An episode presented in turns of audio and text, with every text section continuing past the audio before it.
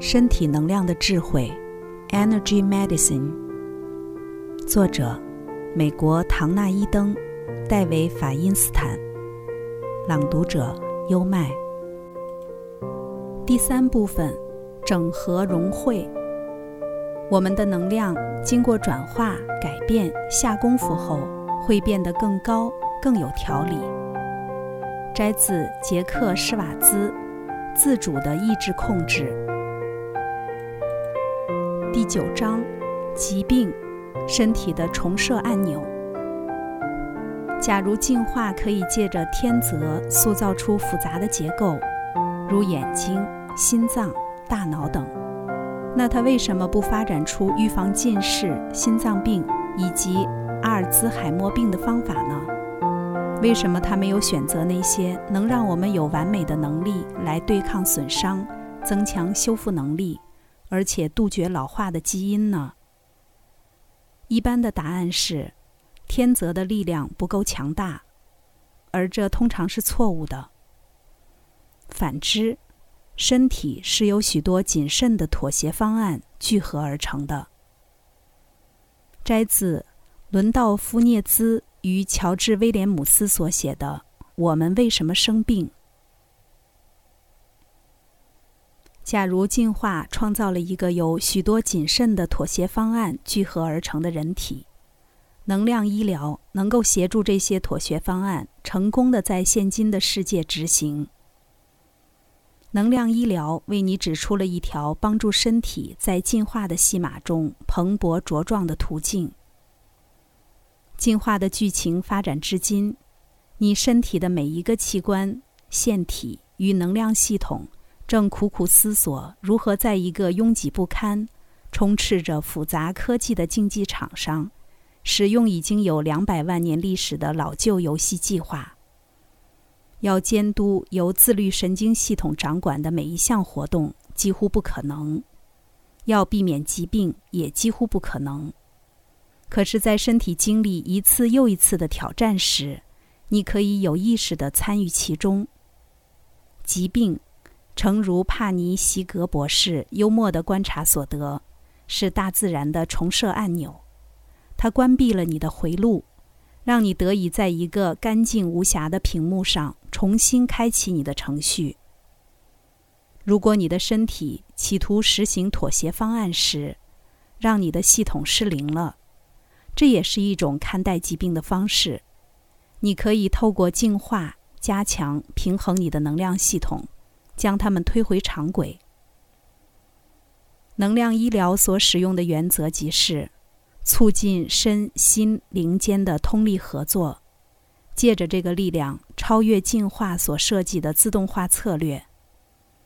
虽然有一些本能的策略，在与它们进化时比起来改变不大的情况与环境下仍然有效，但是影响你健康的情况与环境。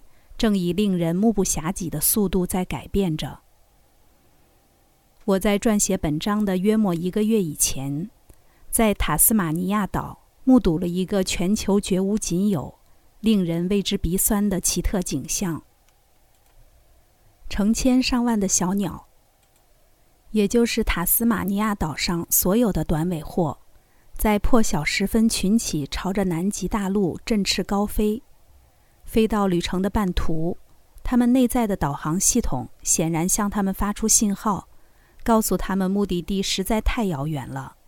于是，他们全体折返至出发的海滩，在一片漆黑中着陆，体力消耗殆尽，像喝醉酒似的互相撞成一堆，然后掉到地面上，或半飞半摔的着陆。最后，他们终于合了一身泥沙，回到了沙地上的家。过了一夜之后，隔天他们又重新开始重复同样不可能的任务，日复一日，年复一年。全球唯一发现这种短尾户的另一个地方，正是南极大陆。显然，塔斯马尼亚岛短尾户这趟不幸的征途，是为了回到那久远以前的家园。自他们反潮的本能进化以来，他们尚未明白。由于板块的漂移，塔斯马尼亚岛和南极大陆间的距离早已拉开了。但愿我有办法向这些不幸的小动物解释问题的症结所在，好让他们改变这个注定失败的行为。当然，那是不可能的。如果你不能有意识地参与保健，进化数百万年前设计来保持健康的策略，到头来或许会完全无效，就像短尾狐试图返回南极大陆的举动一样。当你生病时，你的身体已经成熟了，已经准备好要另寻策略来代替它旧有的策略，以求维持它的平衡。能量医疗是一种帮助他找到这个策略的艺术。唯有在短尾狐日复一日的惨败中加进另一层次的觉知，他们才能够重聚。短尾户或许注定要永远一再重复这场累人又没有意义的马拉松。但是你不必。社群的支持与教育能够改变你的意识，进而帮助你的身体更有效率地面对疾病。每一次你成功地利用了如本书所提及的测试或纠正技巧，重新恢复了能量体的平衡，它就使他的游戏计划愈加完善。在谈到如糖尿病、癌症。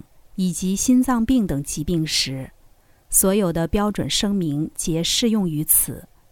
需要寻求专业的医疗时，不能用这些自助技巧来取代专业医疗。然而，在疾病加剧之前，你只需试图保持经络与气轮的平衡，就可以觉察到悄悄酝酿中的问题了。你身体任何地方的病痛会反映在相关的气轮及经络上。你为了使它们重新恢复平衡所必须做的努力，可能也包括在其他系统上下功夫，如气场、凯尔特网、五行以及基础网格等，将会整治更深层的问题，也就是你可以透过相对简单的预防办法来免受未来的病痛。而当你真的遭逢疾病时，由于基因、环境、灾祸或时间的关系，无论你多么努力，它就有可能会发生。你也可以做更多的事，建立起一个有助于康复的能量场。恢复健康的策略。截至目前，本书所介绍的能量测试与能量纠正技巧。是用来创造一个有助于健康与康复的内在环境所需的基本工具。你若可以例行运用这些技巧，就会看到效果。然而，要对付疾病或慢性问题，你可能要在这些例行的技巧之外，加入一些比较复杂的策略。如果你的健康问题仍未解决，本章提供了一个基本原则，教你找出下一步该怎么做。当你的身体在一个不断透支其能力的环境与生活方式中，不断的退让与妥协，而损害了你的健康与活力时，这个原则将帮助你对治各种各样的问题。它的逻辑很简单：如果你每天能确保能量没有纠结，而且流畅运行，你的身体将拥有一个足以克服任何疾病的强力医药。预备动作：解开纠结的能量，建立能量场，开启回盲瓣，释放横膈膜，净化淋巴。让我们面对现实吧。你在生病时根本什么事儿都不想做，你没有能量，要不然就是没有信心。因此，我会尽量把这个单元设计的很简单。如果你勉强做些许预备动作，你会体验到改变而获得继续做下去的动力的。你可以利用简单的动作与你自己的双手，创造出促进康复的气氛。虽然大部分的特殊技巧并未经过科学研究，我却有不下数百次的经验，看到每一个技巧在各式各样的人身上发挥了应有的功效。此外，许多实验室研究也支持其相关的原理。譬如，二十三位男性大学生在肩膀上被切开一道同样的伤口。在接受了徒手触疗后，也就是治疗师的手放在伤口上面，没有触碰到身体，伤口曾一度缩小了平均百分之九十三点五。带有类似伤口的对照组并无接受这种疗处，结果在相同的一段时间内，伤口只缩小了百分之六十七点三。医学研究人员威廉·科林兹在检阅了一连串探讨徒手触疗的实验后，下了一个结论：诸如平复、净化、重新平衡等技巧，或其他在能量场上下功夫的技巧，能加速伤口痊愈，减轻急性与慢性的疼痛，包括烧伤患者，对其他情况亦有帮助。在做对疾病的能量技巧之前，若你先解开纠结的能量，让你的意图强力而明确，回盲瓣开关良好，横膈膜已释放，淋巴点没有阻塞，效果会较佳。以下的预备动作只需在每日能量运动中增加五至十五分钟便可做完。他们顾及了上述的各项考虑。如果你能每天做，甚至单它本身就已对你的康复大有帮助了。